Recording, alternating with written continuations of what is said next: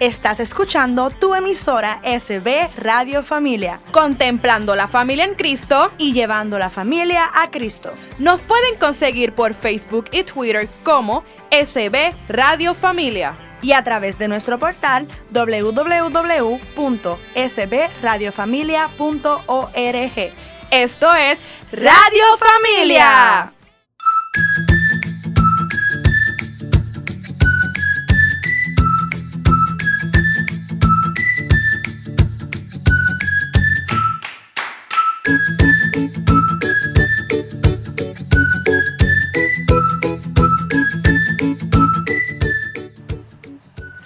Saludos amigos Radio Escuchas de SB Radio Familia, contemplando la familia en Cristo y llevando la familia a Cristo. Desde el estudio Nazaret en la parroquia Santa Bernardita les saludan José, Giovanna, Ángel y Bernadette en su programa Enseñanzas de Jesús para chicos y grandes.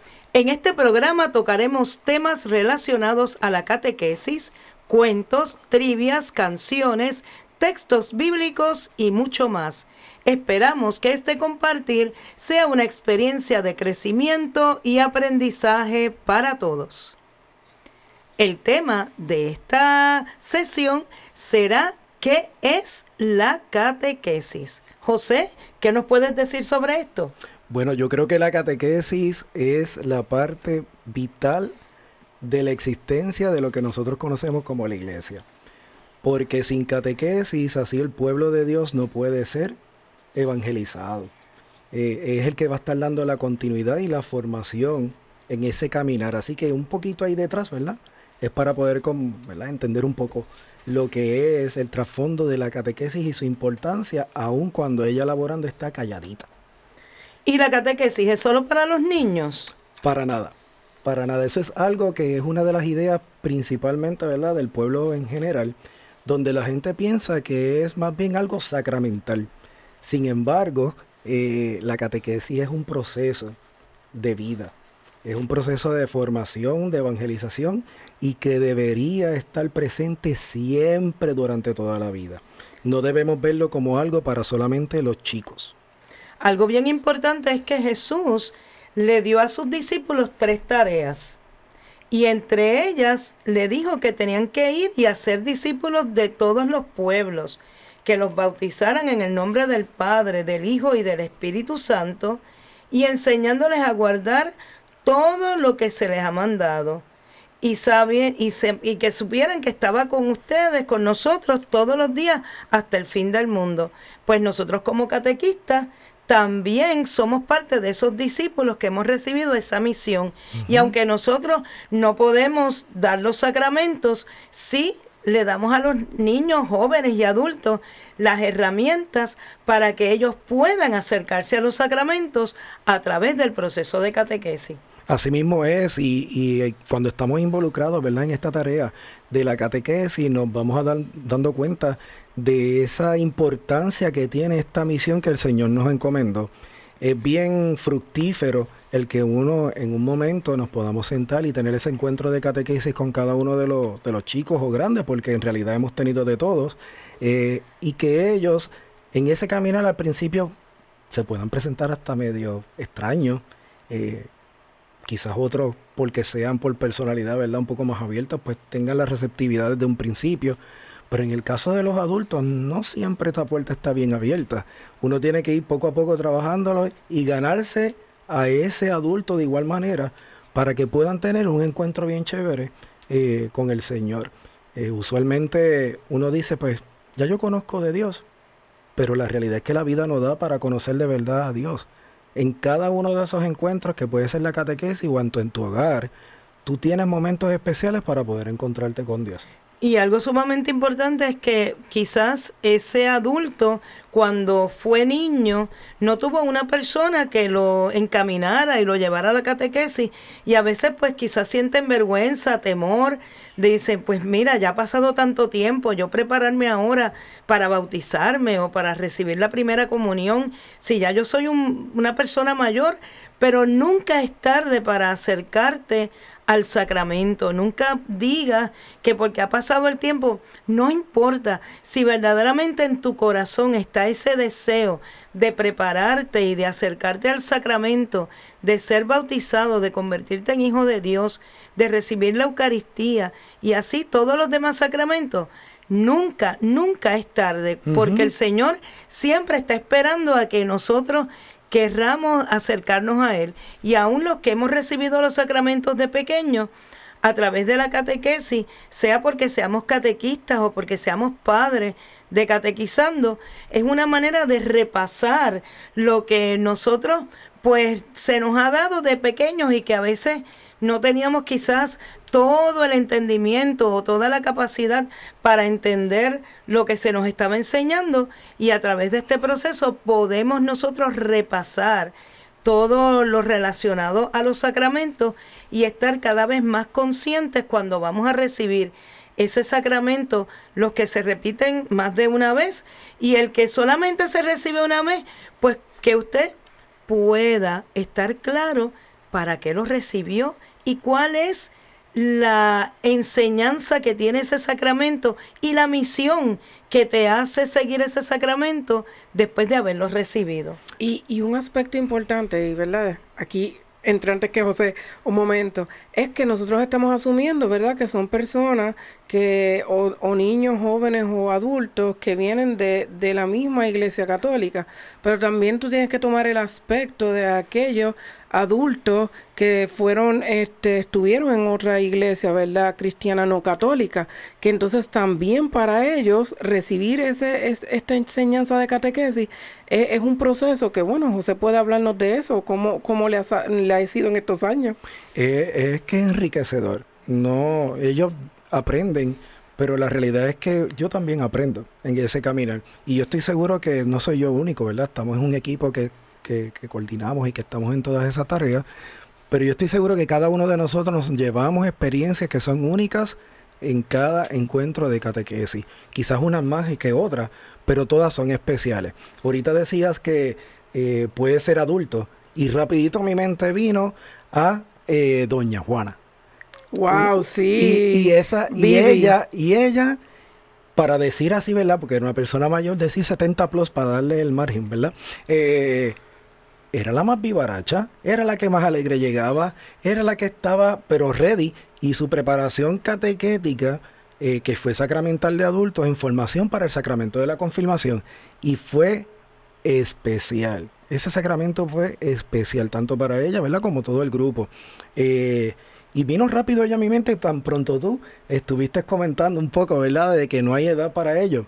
Lo vi en ella. Como también puedo verlos en los pequeños un chiquito, ¿verdad? De 7 u 8 años que puede de igual manera este, prepararse y con esa misma pasión, entrega, amor, con la capacidad que ellos tienen, pero sabiendo reconocer que en ese poco de vino y en ese pan está el cuerpo y la sangre de Cristo. Es algo especial. Y nosotros lo vemos en la sesión de catequesis al inicio, cuando estamos todos reunidos, cuando a veces esos más pequeños se pide a alguien que haga la oración y ellos enseguida levantan la mano porque ya se sienten parte uh -huh. del proceso y se sienten que han crecido dentro de esa doctrina, ¿verdad? Que da la catequesis. Y ahora bien, ¿cuál es el objetivo principal de la catequesis? En, realidad, como tal, es esa iniciación cristiana. Eh, donde ya vamos a ir dando a conocer poco a poco las vivencias que Jesús nos ha ido enseñando a través de nuestras vidas y también nos va a ir ayudando un poco a ir viviendo esos sacramentos que Jesús nos ha propuesto como un estilo de, de vida. Así que tenemos que de esa manera, al ir amando y conociendo a Jesús y celebrando la vida dentro de lo que es la iglesia, vamos viendo lo que es el objetivo principal ese de la, de la catequesis como tal. Sin embargo, si hablamos de la catequesis ya más de estructura dentro de la iglesia, podemos hablar de que cuenta con tres dimensiones, donde está eh, la doctrina, lo que es la moral, y parte de la tercera sería la liturgia, las cuales son muy importantes, ¿verdad?, para poder este, cumplir con este objetivo de la catequesis. Sí, porque a veces venimos a la celebración eucarística, a la misa, y no entendemos algunas cosas y la catequesis en esa área de la liturgia nos prepara para entender y saber por qué sucede cada cosa que no es casualidad, sino que cada una de esas cosas tiene un propósito de enseñarnos algo y de ayudarnos a participar de ese sacrificio de Jesús una y otra vez en cada celebración de la misa. Así es. Y ahora bien, si fuéramos a dividir la catequesis por los grupos, esos niveles, ¿cuáles son los niveles de catequesis aquí en Santa Bernardita? Bueno, aquí en Santa Bernardita vamos a, matricular chicos que vengan ya con cuatro o cinco añitos. Eh, y podemos así dentro de la catequesis de los viernes, porque la misma se reúne eh, los viernes en la tarde, se pueden matricular hasta los chicos que tengan 14 años. Ya luego de 15 pues entrarían al grupo de catequesis de adultos. Ahora, tomando entonces de nuevo a los grupos de pequeños, por ejemplo, esos primeros que lleguen de 4 o 5 años entrarían al grupo de despertar religioso, donde el tema principal del grupo es más bien lo que es la creación y el papel de padre, de Dios Padre, en, la intervención con, la creación, obviamente, y con esa relación que tiene con eh, el hombre per se. Luego, vamos viendo que está un segundo nivel al cual aquí en la parroquia nosotros le llamamos conociendo a Jesús. Porque eso es lo que se, está haciendo, conociendo el amor de Dios a través de Jesús como tal. Y entonces, ya ahí, pues hay una variedad de edad, ¿verdad? Ahí tenemos de 7 a 10 añitos. Eh, tenemos, lo dividimos como en dos niveles, dentro de ese nivel, dos subniveles, por decirlo mejor. Eh, y dependiendo de la edad, pues entonces los vamos acomodando. Eh, luego de esto entra el tercer nivel que sería para nosotros lo que es la reconciliación.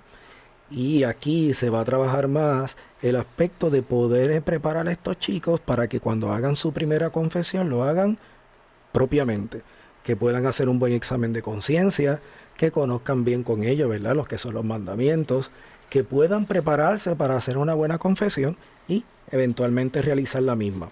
Eh, luego viene el grupo de Eucaristía, donde los chicos eh, se preparan para hacer su, primera comunión, el primer encuentro con el Señor Jesús en la Eucaristía, y luego hay una variedad de tres grupos dentro de lo que sería la poscomunión. Está la poscomunión 1, donde se trabaja más bien con lo que es la Biblia, así que va a estar, ahí Giovanna puede hablar un poquito más, porque ella es la catequista de ese grupo. Le continúa entonces poscomunión 2, que se trabaja más bien lo que es la liturgia para todavía reforzar más y ir un poco más a fondo lo que es la liturgia de la iglesia y poder entender por qué los sacerdotes se visten como se visten y, eh, ¿verdad? y por qué se utilizan los vasos sagrados que se utilizan. Y luego entonces, en ese tercer subgrupo sería entonces Postcomunión 3, que es como una preconfirmación para trabajar más bien lo que es un poco el apostolado. Excelente. Y si alguna persona está interesado en ser catequista, ¿qué tiene que hacer?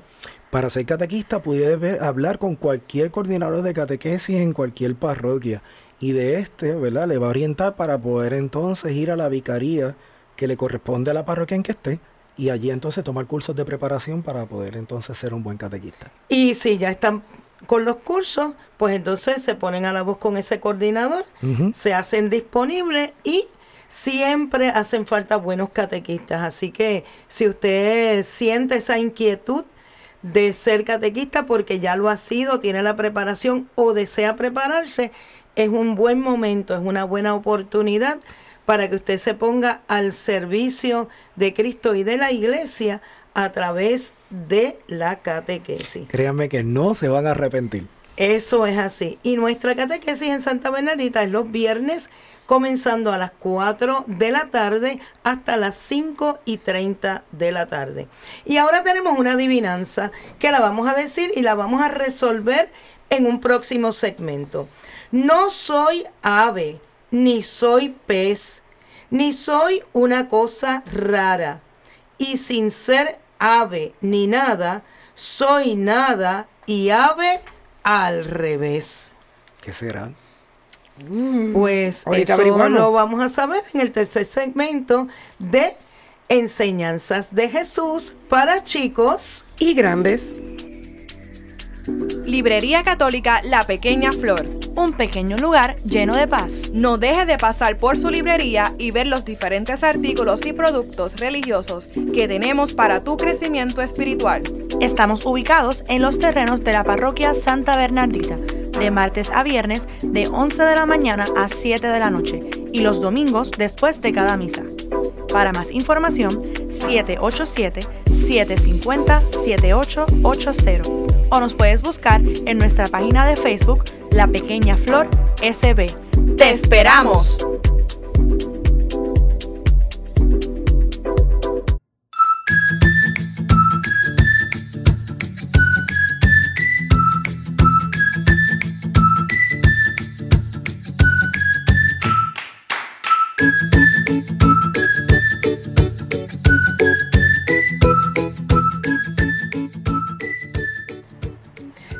Amigo de SB Radio Familia y ayúdanos a continuar con esta gran misión.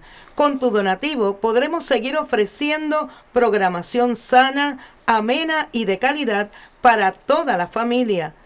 ¿Cuáles son las formas de donar? Por ATH móvil al 787-363-8202. Información de envío SB Radio Familia, nombre y dirección postal. En la librería La Pequeña Flor, cheques a nombre de la parroquia Santa Bernardita. Si te has perdido alguno de los programas o para escuchar la programación, www.sbradiofamilia.org. También está disponible la aplicación de Google Play SB Radio Familia. También estamos por Spotify, iTunes y SoundCloud, el ahora de Dios.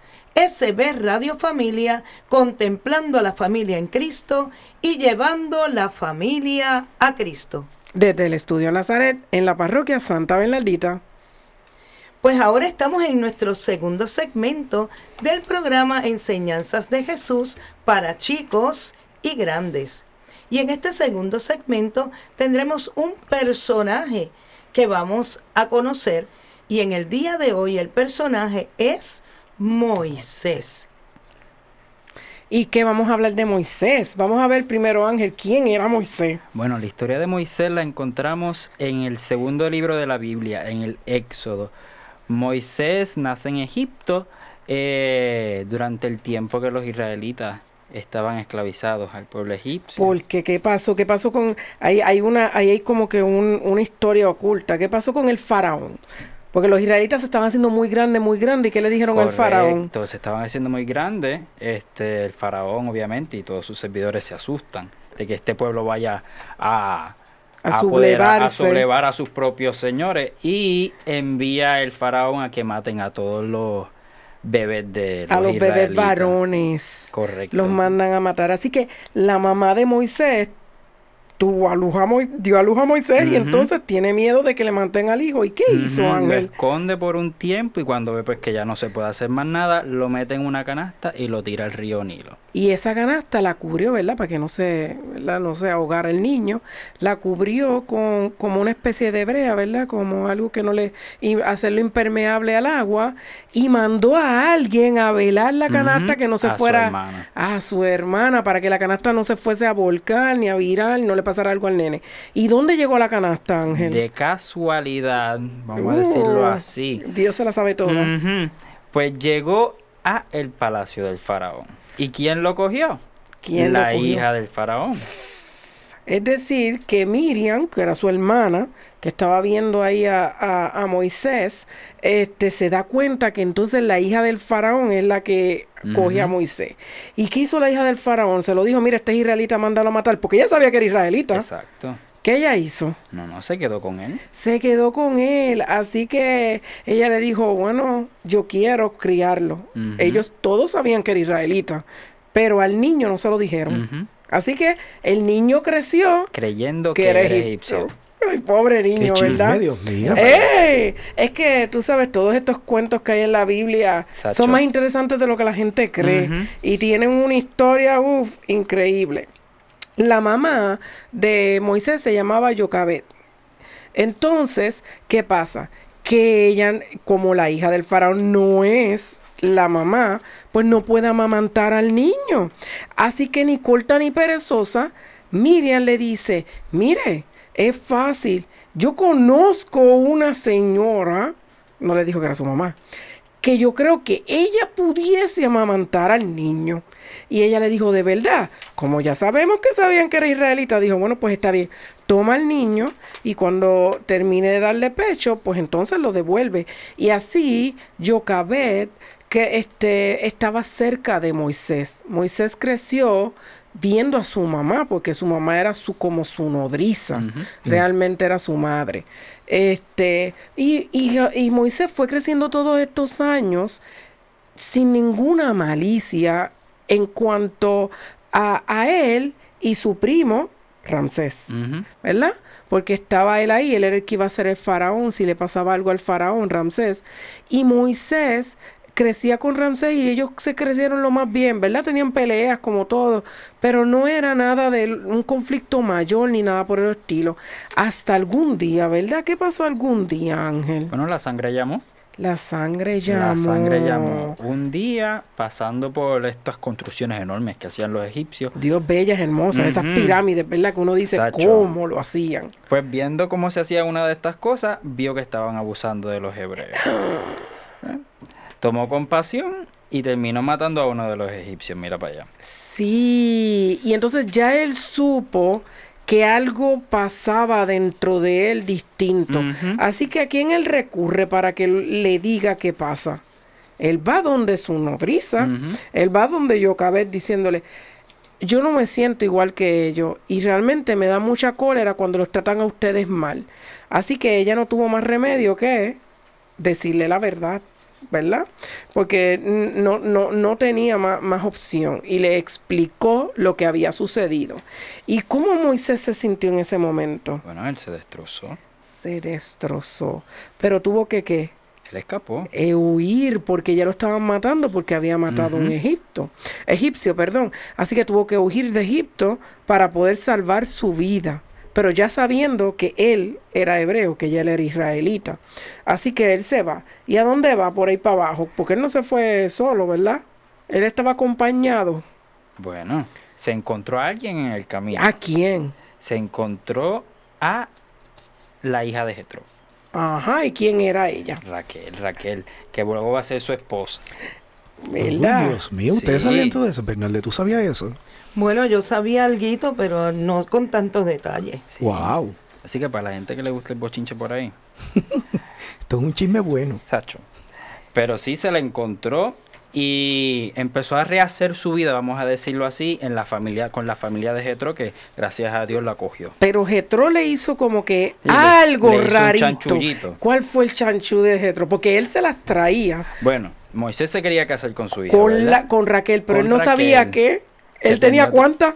¿Otra hija más? Ella tenía siete hijas, tenía siete. Y entonces, ¿qué fue lo que hizo? Le pidió casarse con Raquel y él le dijo que si le trabajaba un año, se podía casar con ella. ¿Pero con quién se casó? Con la primera. Que se llamaba Sephora. Sephora. Sephora.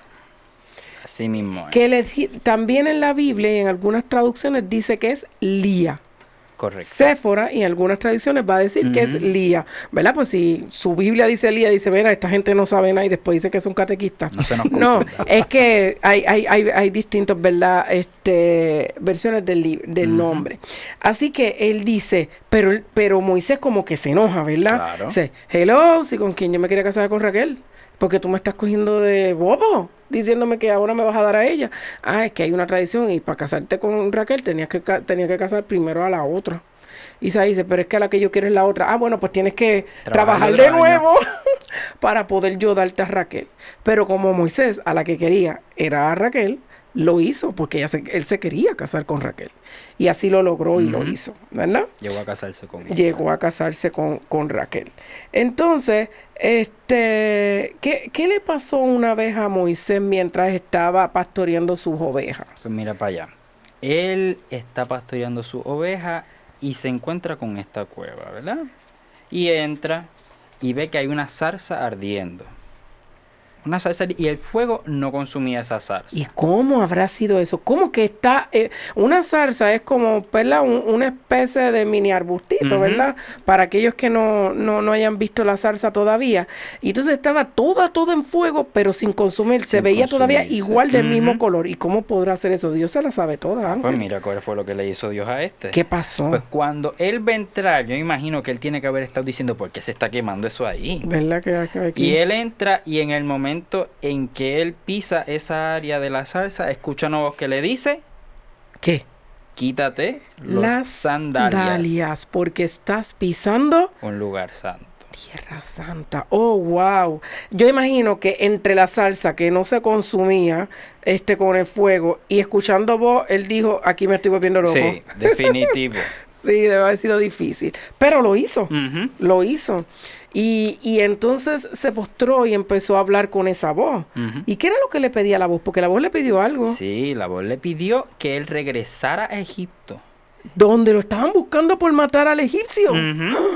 Oh, Dios. Y que liberara al pueblo de Israel. Él. Ajá. Yeah. Y ahí sí que era lo fuerte, porque él no podía liberarlo, él se sentía incapacitado, que era un asesino de ellos y que no lo iban a escuchar. A Gago. Era gago, eso fue lo primero que le dijo. Pero si es que yo no puedo hablar. Y se dice, no te preocupes, tú puedes, ahí tú tienes a tu este primo Aarón y él va contigo. Exacto. Y él dijo, pero es que como quiera, yo no, yo qué le voy a decir. Ahí, ahí ahora está Ramsés y él va a querer matarme.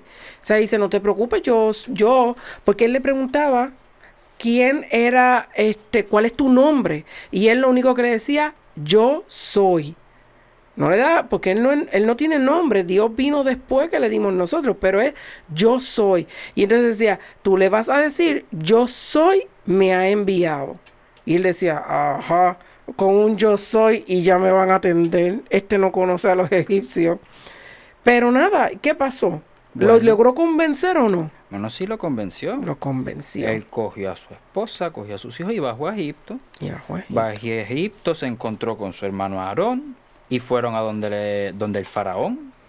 Y el faraón, pues, no los quiso soltar. Y al cabo de siete plagas, el Señor, haciendo así como para dejarle saber al, emper- al faraón que Dios era el que tenía el poder, finalmente los liberó y con ellos se encaminó al desierto a buscar esa tierra que Dios les tenía preparada a ellos para. Lo, lo que pasa es que fueron 10, 10 plagas, Diez acuérdate. plagas. 10 plagas. Este, porque se puso fuerte, pero como la décima plaga fue la de este Mató matar a los unigénitos egipcios o que no estuvieran la sangre del cordero sin mancha en el dintel de sus casas, ahí Ramsés perdió a su hijo y se y, y se entristeció tanto que los dejó ir. Y de esa manera, entonces pudo liberar al pueblo. Y ya una vez en el desierto, él dividió el mar rojo, ¿verdad? Para que ellos pasaran. Los egipcios, los egipcios no, pudieron pasar. Y una vez ya dentro del desierto, ocurre algo. Y es que el suben al monte y el Señor les entrega dos tablas con Los diez mandamientos. los diez mandamientos que son las tablas de la ley. Y, y entonces ya en el próximo segmento, ¿verdad, Bernadette? Vamos Eso a es estar hablando en lleno de los diez mandamientos. Pero sí les quiero dejar de, dicho, aparte de los diez mandamientos y de que este Moisés es conocido como el libertador este, del pueblo judío por esta hazaña que hizo, es que eh, el Señor le prometió a Moisés que iba a ver la, tierra prometida.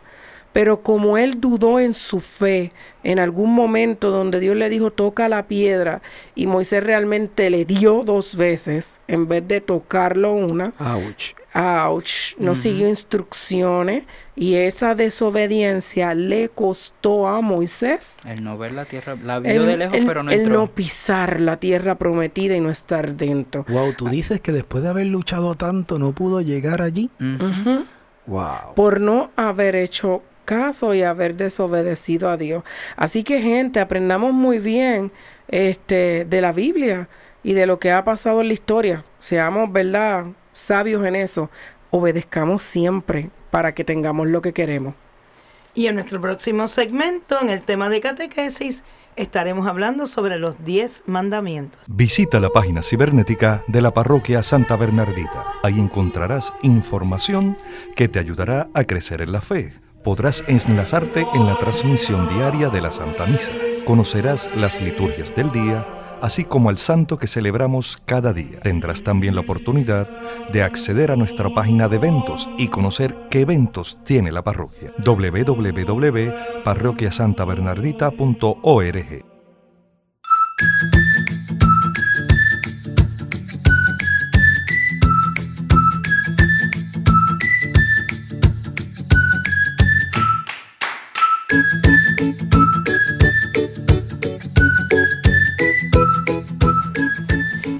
tercer segmento de nuestro programa tenemos el tema de catequesis.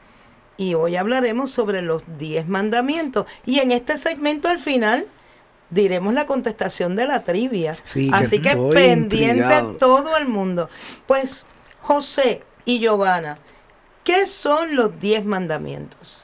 Bueno, yo quisiera explicar rapidito que a los diez mandamientos también los conocemos como bien Giovanna dijo en el segmento anterior sobre las tablas de Dios, de la ley, perdón, y de igual manera también lo conocemos como el decálogo. El decálogo. Si buscamos en Éxodo 20, así mismo aparece como título, ¿verdad? El decálogo. Eh, y deca, recordemos que significa 10, ¿verdad? Proviene de esa palabra. Eh, así que estas 10, fíjate que no son palabras, son pequeñas frases. Son mandatos, literal. Instrucciones. Son instrucciones. No son sugerencias. No, son, son más bien instrucciones de cómo vivir un estilo de vida de acuerdo a como Dios quiere. Claro, el que viene a Santa Bernardita entendió porque le dije no son sugerencias, porque eso nuestro párroco, este Padre Willy, siempre nos está recalcando, porque muchas veces perdemos esa, este, verle esa noción y, y, y como queremos este, minorar las cosas, aminorarlas, y como que hacerlo chiquitito para no, porque hay algunos que son fuertes. Claro, y otra cosa que queremos que, ¿verdad? Destacar un poco acá es que con los diez mandamientos los podemos dividir en dos grupos. Tenemos los primeros tres, que están más bien dedicados al Señor y los próximos siete, del 4 al 10, que están dedicados al prójimo per se. Así que Dios quiere que tomemos en cuenta al prójimo, parece, ¿verdad? Claro, tenemos ahí una línea vertical con Dios, una línea horizontal con el resto de nuestros prójimos. Y eso es bien importante. Este, los diez mandamientos, eh, este, Dios se los entrega a Moisés, el primer set de, las tablas sufrió un pequeño problema, ¿verdad? Porque cuando estaban en el desierto, recordemos que el pueblo judía, judío era monoteísta, pero estaba allá con los egipcios y los egipcios eran politeístas y de cualquier este oro sacaba algún dios. Así que cuando Moisés se retira a orar con, con Dios este, y hablar con, con Yahvé o Jesús, o, perdón, o yo soy, este, pues dejó al pueblo solito. Y el pueblo, como se vio solo, volvieron a lo que ellos estaban viendo últimamente, que, que era lo politeísta. Así que fundieron pantallas y todo y formaron este gran becerro de oro y empezaron a adorarlo. Así que José, este Moisés, sintió, hay una rabia. Ya dije José, ves que es que lo tengo de frente.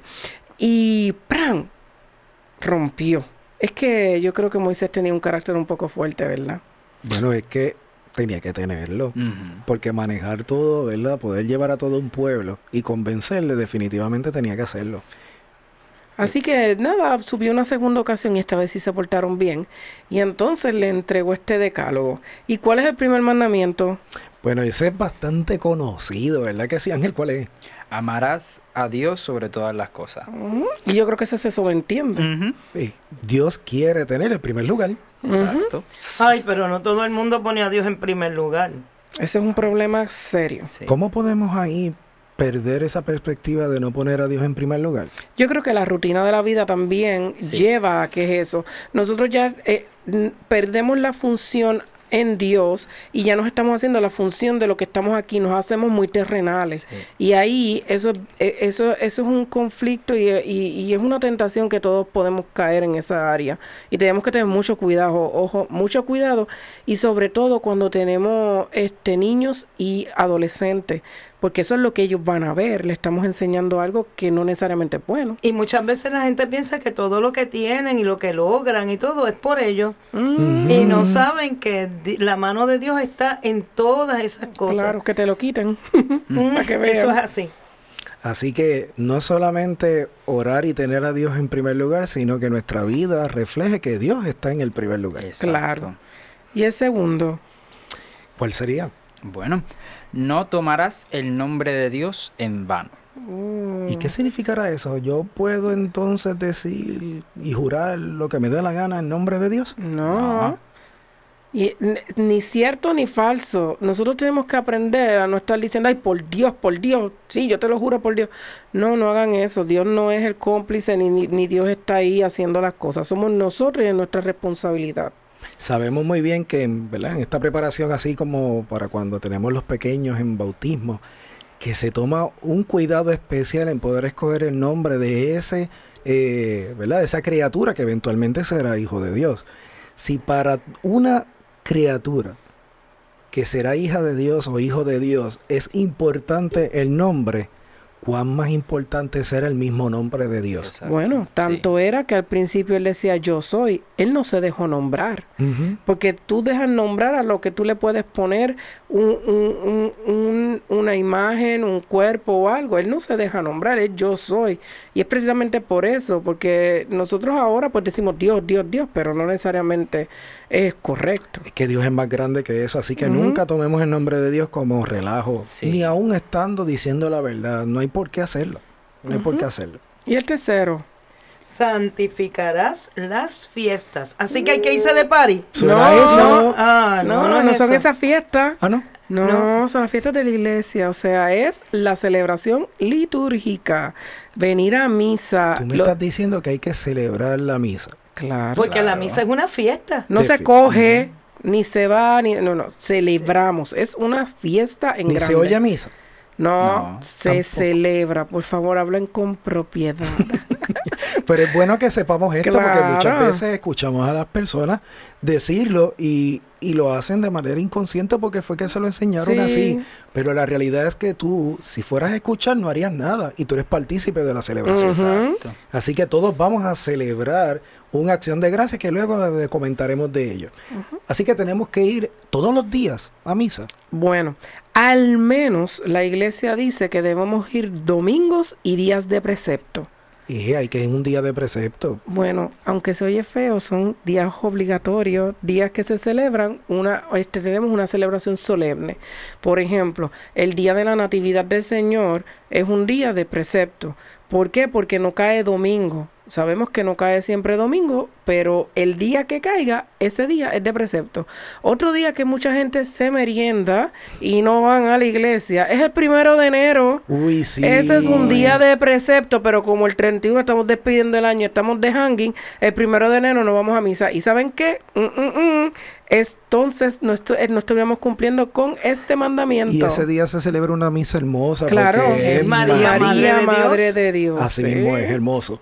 Y el Corpus Christi es otra fiesta que ahora la han movido para domingo. Exacto, pero antes. Porque mira, la gente no iba cuando era día de semana. Tan bello. Y es un día hermoso. A- el mí día me del encanta. cuerpo y la sangre de Cristo. Aquí en Puerto Rico el otro día de precepto Ep- que la tenemos que ir Epifanía. es en Epifanía, Sí. exactamente. Y luego de eso, pues, son esas tres y los domingos. Porque como dijo Bernardet, el Corpus Christi lo quitaron, que era la, la otra que quedaba antes.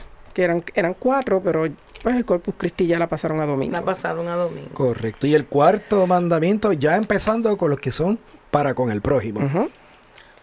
Honrarás a tu padre y a tu madre.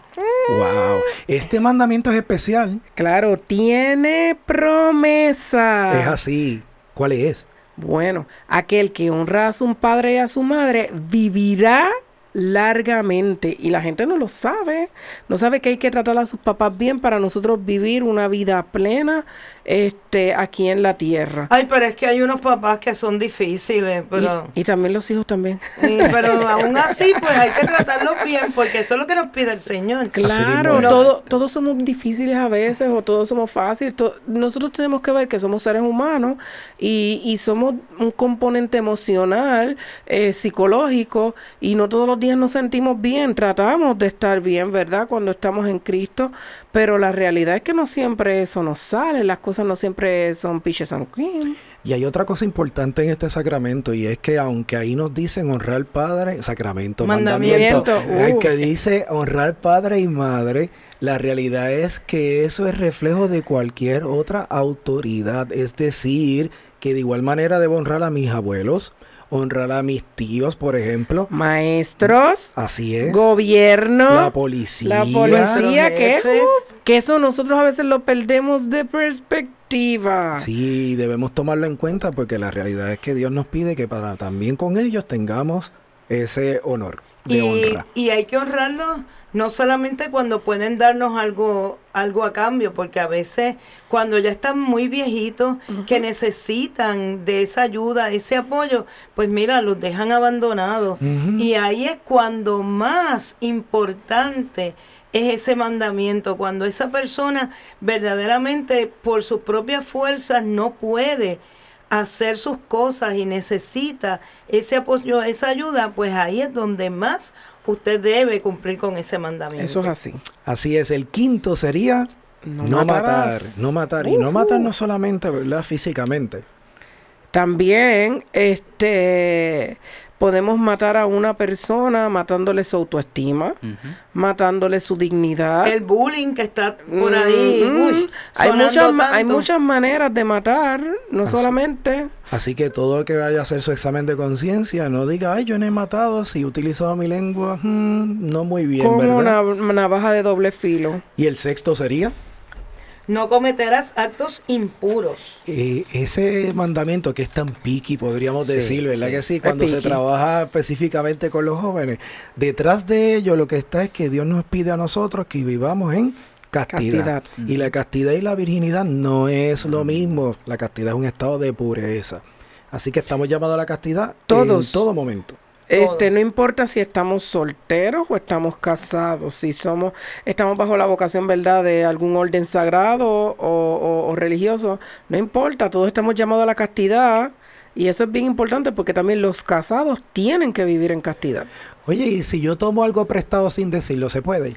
No, eso va bajo el Eso no es tuyo. séptimo mandamiento. No robarás. No, se puede, no se y puede. no se roba solamente físicamente porque cojo algo. Y lo intelectual también yo lo puedo robar de otra persona. Sí, eso sería algo así como el plagio, ¿no? Y de igual manera cuando voy y poncho y me voy a desayunar o me voy entonces a chismear. Ay, no, pero es que mira, el nene necesita dos folders y en esa gaveta de la oficina hay como 500, nadie se va a dar cuenta que yo me llevé dos folders de ahí. Tienes toda la razón, pero como no es tuyo, Puede robar, igual. robar. Exacto. distinto sería si pedimos permiso al quien es dueño. Claro. Ahí sería Ahí ya sí. algo distinto, ¿no? Y entonces el octavo. No dirás falso testimonio ni mentira. Ay, eso no pasa, ¿verdad? no, Casi eso no nada. pasa. Para nada. Bueno, Nada, vivimos en Puerto no Rico. no, Uy, Dios mío, bendito sea el Señor. Yo creo que esto es uno de los mandamientos que se trastoca tanto, ¿verdad? Sí. Pero bueno. Y el noveno. no consentirás pensamientos ni deseos impuros. Eso es que yo puedo decir que una chica es bonita o que una chica, ¿verdad? Mencioné también de que un varón es guapo. Si yo hago eso, estoy pecando. No, No. tiene que ver lo que esté en tu mente y cómo es que tú estés pensando de esa persona. Oh, hay, di- hay La diferencia entonces. intención con la que tú Claro. lo dices. Porque y algo- cómo lo dices. Y algo bien importante que no queremos entrar es del pecado, es porque también José tiene que ver qué yo, qué yo considero que es pecado y si yo estoy consciente. Ah, Pero eso, eso lo es vamos otro tema. en otro momento, eso es así. Y el último sería no codiciar los bienes ajenos, que más que nada es no ser tan envidioso. Si yo veo que alguien tiene algo, yo no tengo por qué estar Ah, no, no, pero es que mi vecino compró un televisor Yo de quiero más 50 grande. pulgadas yo tengo que tener uno de 70. No se puede, no, se no. puede. Ah, no, no, no, No, no. fulano se compró un carro y ahora yo lo quiero, pero uno más caro. Sí, no, No. no. Berni, ¿nos vamos a la adivinanza? Ay, pues la trivia. No soy ave ni soy pez, ni soy una cosa rara. Ni y sin ser ave ni nada, soy nada y ave al revés. Adán y Eva, nada y ave al revés. Pues si usted escribe nada y ave y lo lee al revés, Adán y Eva, nos vemos en el próximo segmento. Capilla de Adoración Perpetua San Miguel Arcángel, en los terrenos de la parroquia Santa Bernardita. El Santo Evangelio de Mateo 28:20 nos dice, Por mi parte, yo estaré con ustedes todos los días hasta el fin del mundo. Aquí, en esta capilla, podemos estar con Cristo sacramentado expuesto 24 horas los 7 días de la semana.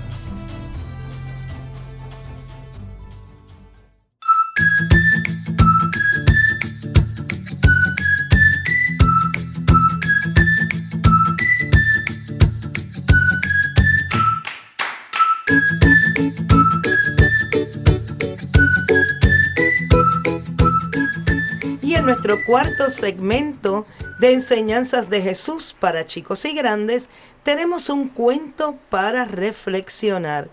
Ángel, ¿qué cuento nos vas a leer en el día de hoy? Bueno, vamos a estar compartiendo con ustedes el cuento La caja llena. Y dice así. Era una familia pobre. Cuando llegó el día del cumpleaños de papá, Clarita, la más pequeña del hogar, nada más amanecer, se abalanzó sobre la cama matrimonial y susurró tiernamente. Esto es para ti, papito. El papá abrió con emoción la cajita mientras miraba paternalmente a su hija. Pero grande fue su sorpresa cuando constató que la caja estaba vacía. Desconcertado, la miró con desdén. Tonta, ¿acaso no sabes que cuando ofreces un regalo debe contener algo adentro?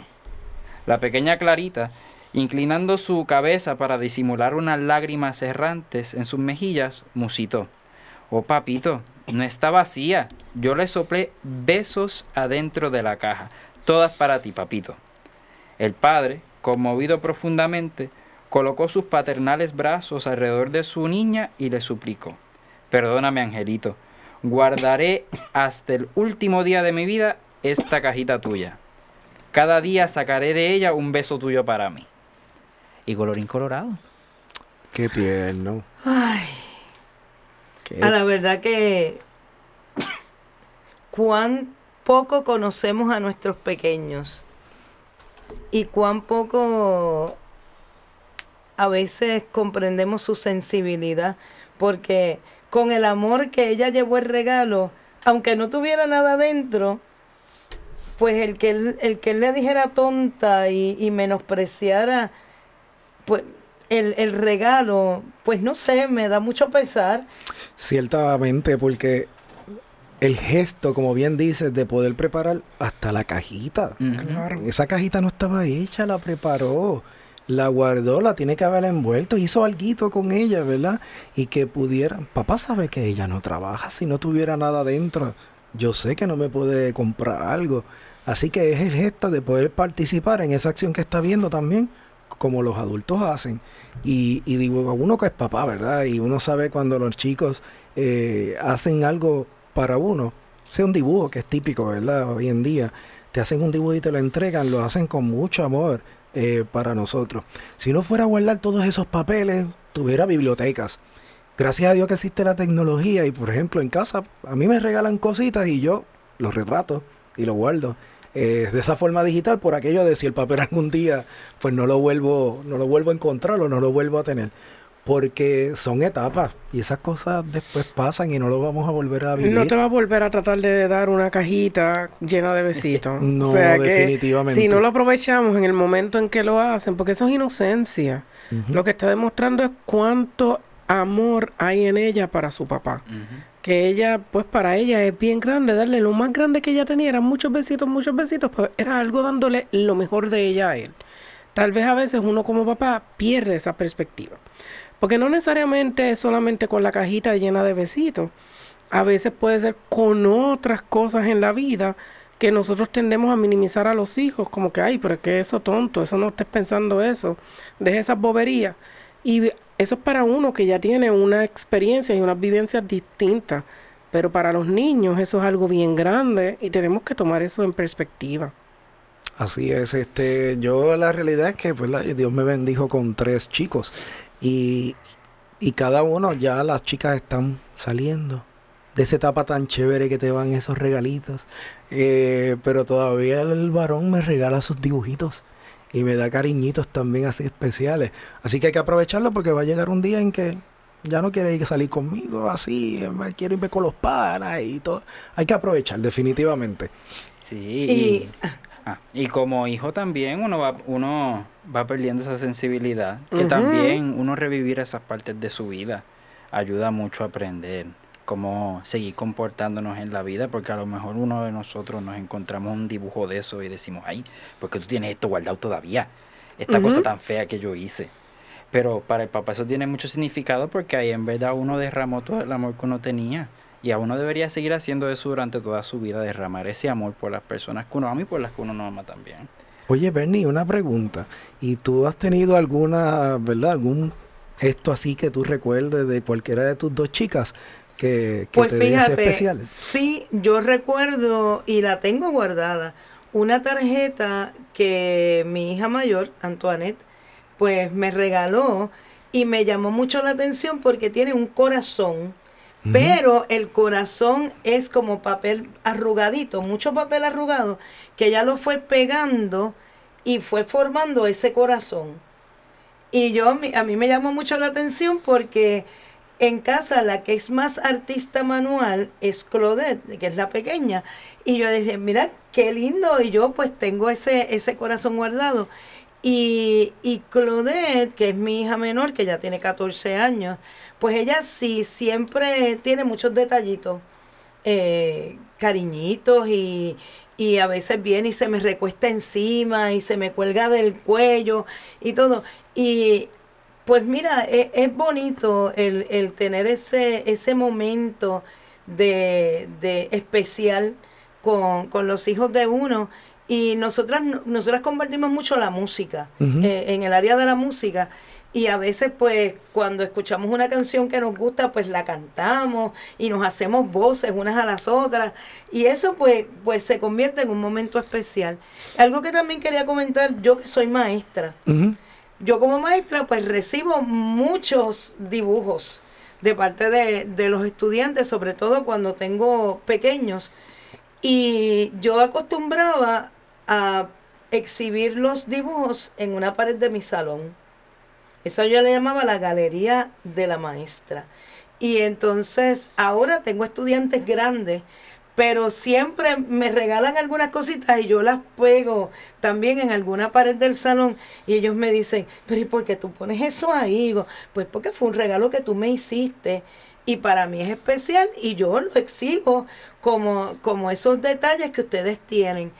Y verdaderamente eh, es bonito no solamente los hijos a los padres, los padres a los hijos, sino cualquier persona con la que uno con la que uno trabaja, con las personas que convivimos, con las personas con las que estamos día a día, a veces tener un pequeño detalle con esa persona, pues una tarjetita, a veces yo sé que en la librería venden unas cajitas que tienen de esas tarjetitas con mensajes bien bonitas y uno pues puede llevar ese mensaje de paz a esa persona que a veces la vemos de lo más bien, pero no sabemos qué situación puede estar pasando. Así es. Y llega esa tarjetita y quizás es lo que esa persona necesitaba, esa palabra de Dios que llega en el momento preciso, ese, ese detalle de tú acordarte de una persona que quizás envuelto en, en las situaciones del diario, del trabajo, pues necesita ese, ese cariñito. ¿Y cuántos de nosotros a veces desinteresadamente ponemos algún pequeño mensaje, una florecita, un, detallito en, en el escritorio de ese compañero o en las manos de esa persona y no sabemos cuánto Dios puede hacer a través de ese detalle? Bueno, mira hoy, para compartir una experiencia mía.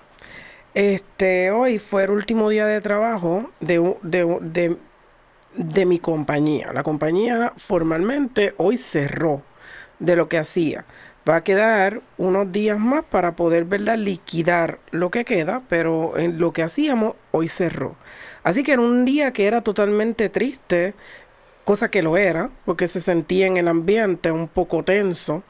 Pero yo ayer salí con, con mi chico que quería comprarse unas tenis y no aparecieron. Y entonces, este, ay, disculpen. Y entonces, este, mi, mi chico, yo le digo, espérate, voy a entrar un momentito a, a, una tienda, no voy a dar promoción, eh, para coger un detalle. Pues yo cogí eh, y entré y busqué un detalle para cada una de ellas. Claro que el detalle también incluía una tarjetita de otra tienda de café muy famosa que nos gusta a todos nosotros, porque yo les dije algún día nos vamos a encontrar para bebernos todos algo juntas. ¿verdad? Y le escribí en la nota, me dejaron una bolsita de la misma tienda y yo le escribí a todas, a cada una de ellas, una nota en bolígrafos de colores distintos. Hoy el día era triste, pero ellas estaban sumamente alegres, a pesar de todo, porque ellas se sentían privilegiadas de haber tenido un equipo de trabajo tan bueno como el que tuvimos. Así que era como que no nos vamos a poner a llorar Giovanna y vamos a estar bien porque vamos a seguir siendo amigas. Y ese era nuestro lema, vamos a seguir estando juntas después. Y, y a pesar de, de, de todo, el día fluyó lo más bien, solo por la notita y el detalle que les puse en su escritorio esta mañana antes de que ellas llegaran. Ya. Eso hace una gran diferencia, suena. Y hay que ser agradecidos. Nosotros eh, conocemos una organización que da un servicio bien importante en Puerto Rico en la prevención de suicidio. Y yo dirijo un coro de niños, son 17 chicos, y nosotros para el día de San Valentín los hemos adoptado y le enviamos mensajes y detallitos y regalitos porque sabemos que el trabajo que ellos hacen es muy difícil y muy pesado, muy cargado. Y ellos ya esperan ese detalle porque ellos dicen que ese es uno de sus espacios de paz por ese detalle que nosotros les regalamos. Claro, y, es como, y ya ellos lo esperan, que eso es algo que muchas veces nosotros nos damos cuenta que los pequeños detalles a veces que uno da, hay otras personas que los esperan, como yo siempre pienso, cuando las nenas eran chiquitas, ellas, ellas estaban en esta escuela y lo primero era que en San Valentín era mi corazón pertenece a, y nosotros todos peleando por quién pertenecía el corazón de cada una de ellas. Y cuando venían y ponían a Titi, yo decía, Uy, Uy pero un año que dijeron papá. Y también a mamá le dieron. Ah, pues yo estoy bien. Yo también. pero el primero no fue ni para papá ni para mamá, fue para Titi. Cierto. Bueno, pues recordemos siempre los detalles. Y ahora terminamos este segmento con la oración de la Madre Teresa de Calcuta. Padre Celestial, nos has dado un modelo de vida en la Sagrada Familia de Nazaret Ayúdanos, Padre amado, a hacer de nuestra familia otro Nazaret, donde reine el amor, la paz y la alegría. Que sea profundamente contemplativa, intensamente eucarística y vibrante con alegría. Ayúdanos a permanecer unidos por la oración en familia en los momentos de gozo y de dolor Enséñanos a ver a Jesucristo en los miembros de nuestra familia, especialmente en los momentos de angustia. Haz que el corazón de Jesús Eucaristía haga nuestros corazones mansos y humildes como el suyo, y ayúdanos a sobrellevar las obligaciones familiares de una manera santa. Haz que nos amemos más y más unos a otros cada día, como Dios nos ama a cada uno de nosotros, y a perdonarnos mutuamente nuestras faltas, como tú perdonas nuestros pecados. Ayúdanos, oh Padre amado, a recibir todo lo que nos das y a dar todo lo que quieres recibir con una gran sonrisa. Inmaculado Corazón de María, causa de nuestra alegría, ruega por nosotros. Santos ángeles de la guarda, permanezcan a nuestro lado, guíennos y protéjanos. Amén. Amén. Este programa pues busca que sepamos sobre la catequesis, que crezcamos en ese rol tan importante de enseñar la palabra de Dios. Así que quédense con nosotros y hasta la próxima en Enseñanzas de Jesús para chicos y grandes. Nos vemos.